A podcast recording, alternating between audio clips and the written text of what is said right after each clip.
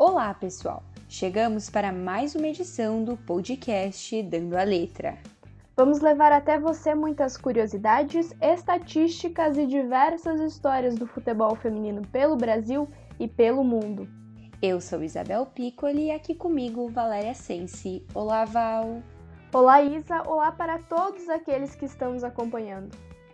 Hoje nós vamos falar sobre as jogadoras que estão sem receber salários neste período de quarentena. Fique com a gente, o Dando a Letra está no ar.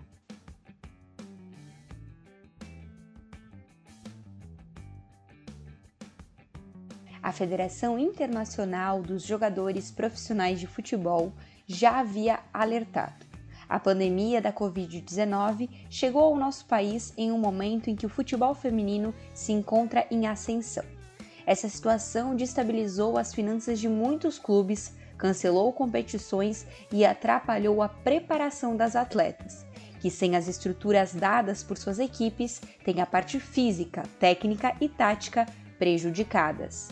Mas, como se isso tudo já não fosse suficiente, agora há denúncias de que, mesmo após o repasse financeiro feito pela Confederação Brasileira de Futebol, a CBF, aos times que disputam as séries A1 e A2 do Brasileiro Feminino, as jogadoras estão sem receber os seus salários. Na busca de manter o que vem falando desde o final de 2018, onde a CBF afirmou que daria mais atenção ao futebol feminino, ampliando o calendário da categoria, melhorando as condições de trabalho das atletas e principalmente investindo financeiramente, a entidade realizou um repasse de pouco mais de 3 milhões de reais para o futebol feminino no início deste mês.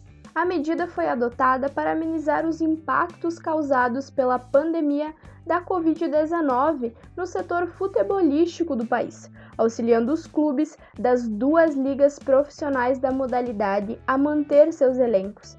Porém, alguns dias após receber o valor de 120 mil reais para quem disputa a Série A1 e 50 mil reais para os da Série A2, as equipes estão sendo denunciadas por atletas que as acusam de não pagarem corretamente seus salários.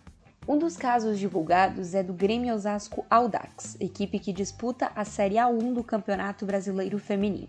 Segundo relatos, o time paulista, que recebeu 120 mil reais da CBF, valor que garante o pagamento de até cinco meses da folha salarial, que é de 22 mil, valor este destinado ao grupo feminino. A denúncia diz que o clube utilizou o auxílio financeiro emergencial e excepcional para outros departamentos que não o do futebol feminino. Em defesa, o clube alega que não havia nenhuma exigência para que o valor fosse gasto unicamente com a modalidade, além de reforçar que, devido à pandemia, as finanças foram prejudicadas. Outro tema que também está no estudo da Federação Internacional dos Jogadores Profissionais de Futebol é acerca dos contratos de curta duração e com ausência de proteções básicas e direitos. Além da falta de informações sobre a atual situação dos clubes em meio à pandemia, situação essa que prejudica de forma muito séria as jogadoras.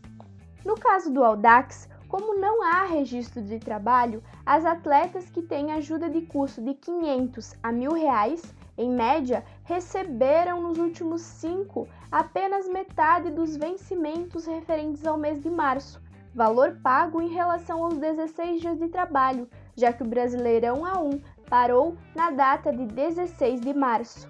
Sem muitas informações oficiais por parte do Audax, atletas alegam que ao tentarem contato telefônico com dirigentes do clube não são atendidas e nem mesmo respondidas por mensagens.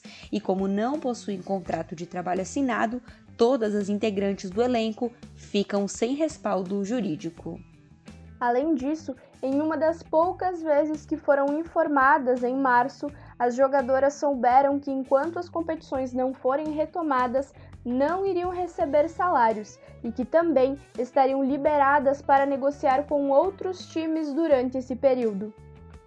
Em outro caso, onde o recurso disponibilizado pela entidade máxima do futebol brasileiro não foi cumprido corretamente, a capitã do Santos Dumont, equipe de Sergipe e que disputa a segunda divisão do Campeonato Nacional, denunciou o não recebimento de salários.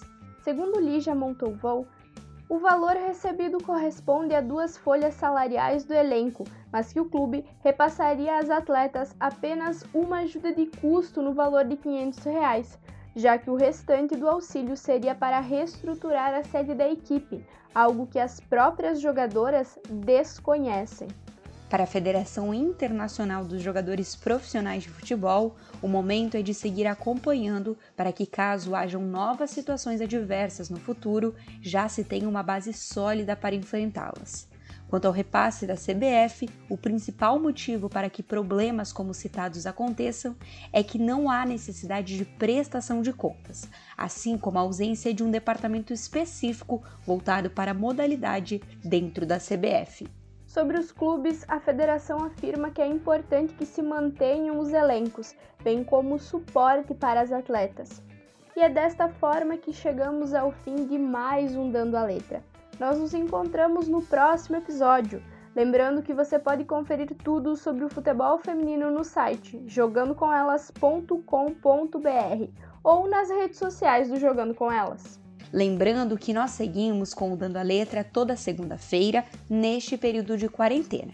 Lembramos também que, além disso, tá rolando a live do Jogando com Elas no Instagram, toda quarta, sexta e domingo, sempre com convidadas muito especiais. E não esqueça, lave bem as mãos e, se possível, fique em casa. Até a próxima! Não esqueça, cuide de você e de quem está perto de você. Fique em casa. Até mais, pessoal. Uma boa semana a todos. As informações utilizadas para a produção do podcast Dando a Letra pertencem aos sites Jogando com Elas e o blog Dibradoras.